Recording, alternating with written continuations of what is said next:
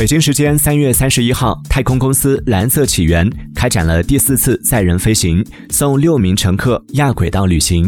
蓝色起源使用火箭将载人太空舱垂直发射到地球上空约一百公里处，随后火箭自行返回地面，太空舱进入几分钟失重状态，再在降落伞缓冲下返回地面。整个过程持续了十分钟左右。据悉，本次飞行也是蓝色起源新谢泼德亚轨道飞行器的第二十次飞行任务。